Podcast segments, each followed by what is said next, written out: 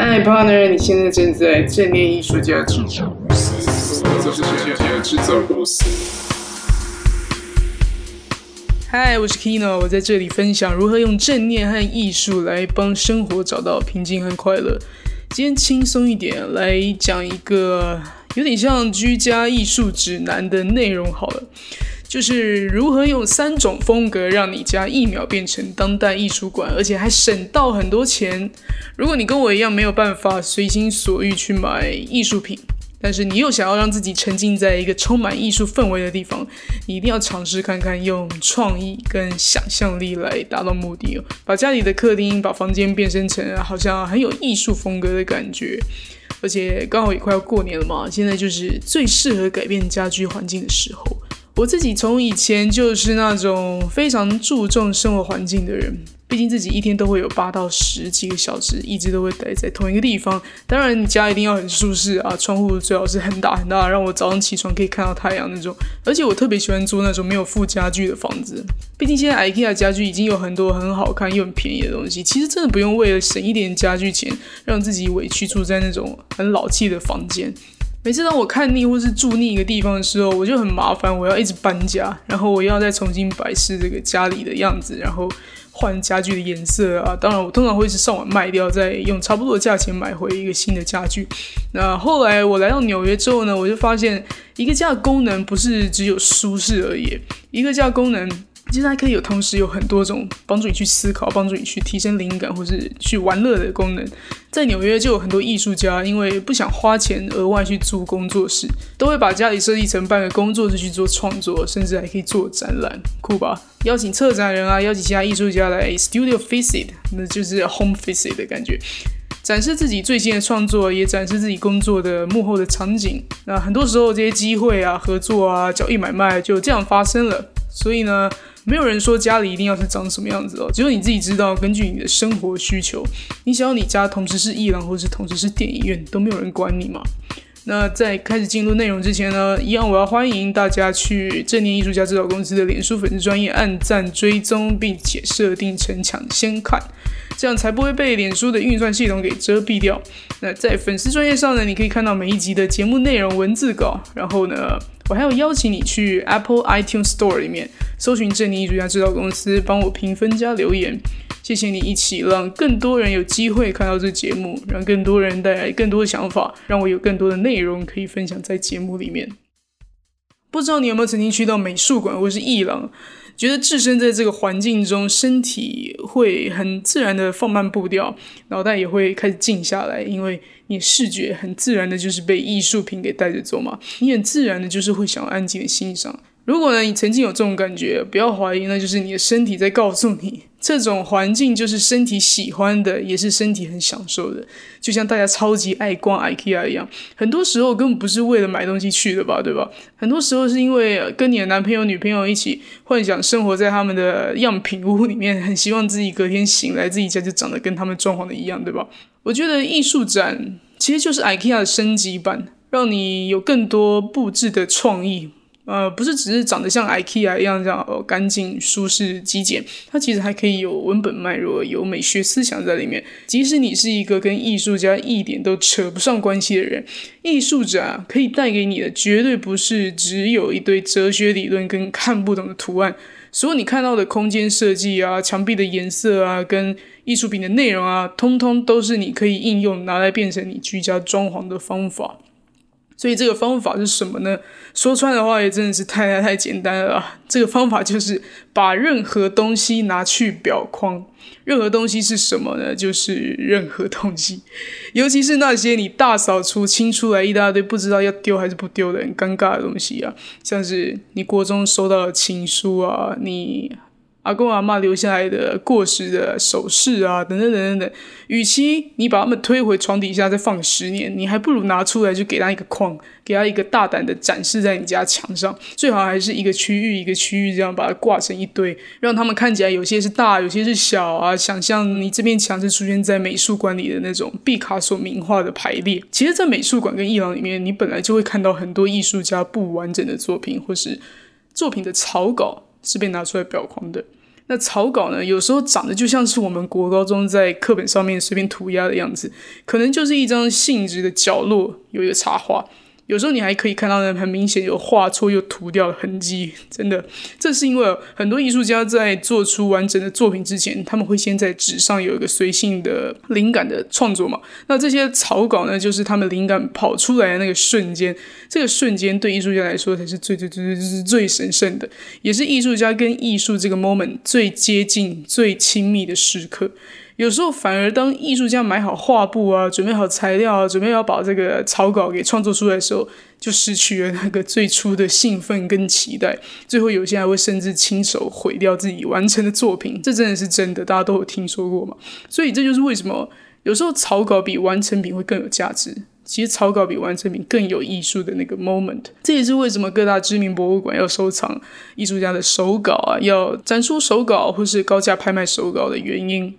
那一样的道理，在一般人的家里面呢，不是只有完美无瑕的照片才应该要被裱框，而是那个对你来说最重要的 moment 是需要被裱框的，需要你时常去回顾、去品味的东西。那什么东西是一般人都会有的 moment？简单来说，可以分成三个风格。你可以把第一种风格啊，就用爱作为主题，没错，就是爱。那个讲的非常的 gay 白，但是真的爱，爱是一切的力量嘛。那我就先随便给它取个名字，就叫做备受爱戴风好了。备受爱戴风呢，就是你把所有曾经向你表达过爱的这些人的相关物品收集起来，选出你最感动的几个出来，可能是你收过的卡片啊，或是你住在远方的老朋友从国外寄来的明信片啊什么的，手写的明信片那种非常有温度嘛，也可能是一张室友留在餐桌上提醒你不要忘记晚餐的纸条，它可以是 everything。当你把所有家人朋友对你这个爱不分种类的收集起来，集中挂在你房间的一面墙上之后。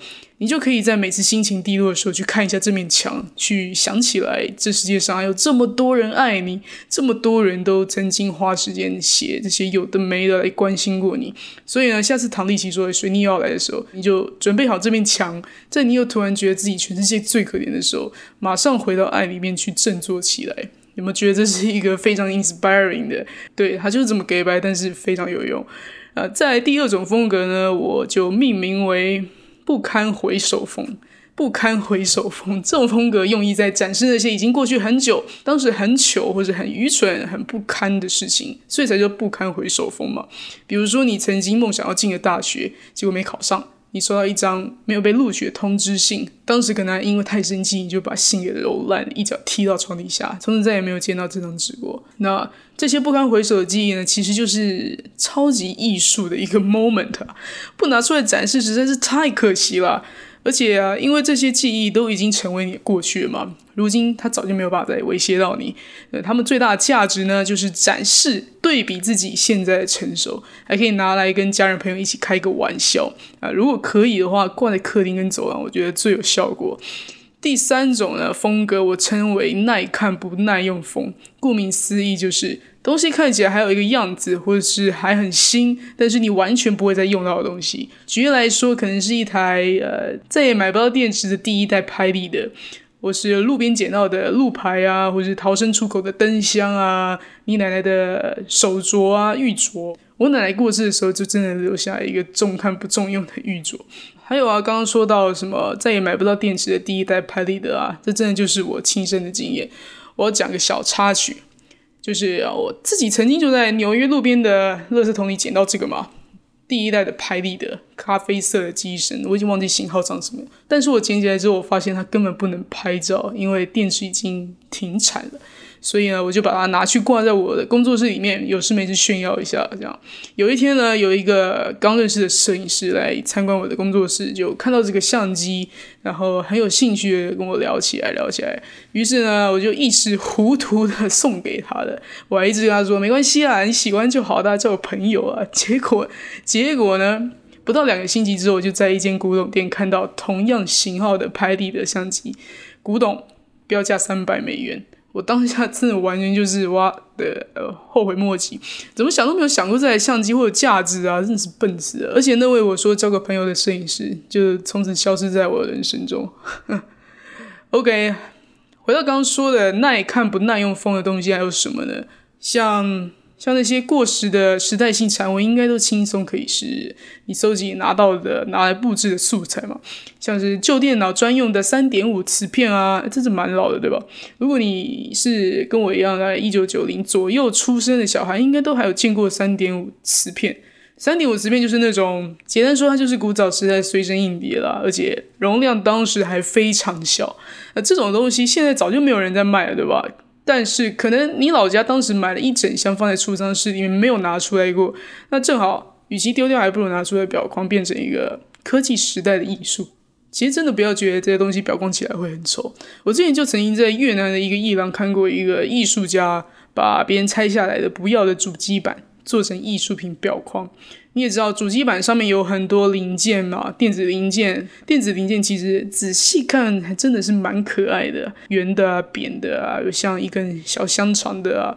也有各种颜色啊，还有。主机板上面有很多插槽嘛，如果是插满的状态下，乍看之下其实也蛮像乐高玩具的。那那个艺术家呢就很有创意的，他把自己画的小插图跟主机板放在一起，他选了一些深度比较深的框，把主机板跟他的插画一起裱起来，反而就变成一个非常吸引人的奇怪的艺术品，效果其实异常的很好。虽然说把所有东西拿去裱框很简单，但是呢还是要注意一些小细节啊，像是灰尘啊，有灰尘。东西啊，在视觉上马上就会从艺术品变得像垃圾一样，因为艺术品是备受珍藏、备受爱戴的。只要在你的世界里面，它是艺术，你就要用艺术的心态去对待它，你就要用保护艺术品的方式去保存它、去清洁它，绝对不要让它又变回那个没有价值的存在。所以，以上三种风格把所有东西变成艺术品，包括第一个备受爱戴风，从爱的角度去搜集所有人爱你的证据；第二个。不堪回首风，把所有的过去的一些负面回忆或是糗事拿出来，成为最励志又最好笑的故事。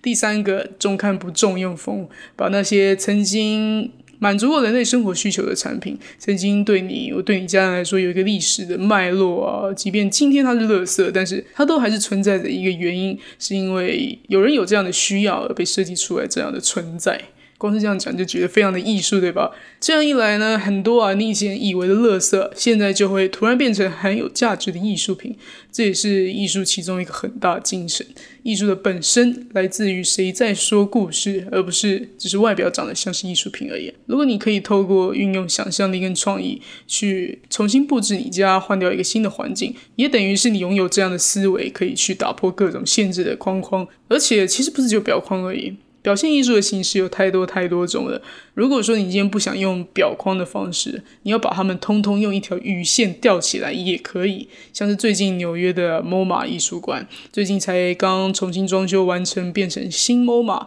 它其中有一个展区啊，就是一个艺术家把所有东西用线给吊起来，变成一个。很疯狂的沉浸式空间的效果，它看起来当然就是比平面的表框展示更有动态感。这也是一个你可以大胆尝试看看的前卫风格，真的看起来真的非常前卫。那把东西全部吊起来会长什么样子呢？大家可以到正念艺术家制造公司的网站，在文章的页面里面，我会放一些今天提到的相关风格的所有图片。你可以看到艺术家草稿到底可以草成什么样子，你也可以看到各种奇怪的东西被这么隆重展出的样子。你可以透过大扫除，你可以透过整理打扫，思考你有什什么故事，你可以用什么说你的故事，把它变成你生活环境的一部分。那记得在过年之前重新给自己搬家，当然不是真的搬家，就是给自己一个全新的环境，让自己每天可以生活在创意跟爱里面。如果你也喜欢今天的内容，就赶快分享给你觉得很需要的人，尤其是家里长得很可怕的那种朋友，请一定要分享给他。啊，今天就差不多这样了，谢谢你耐心的收听，我们下次见。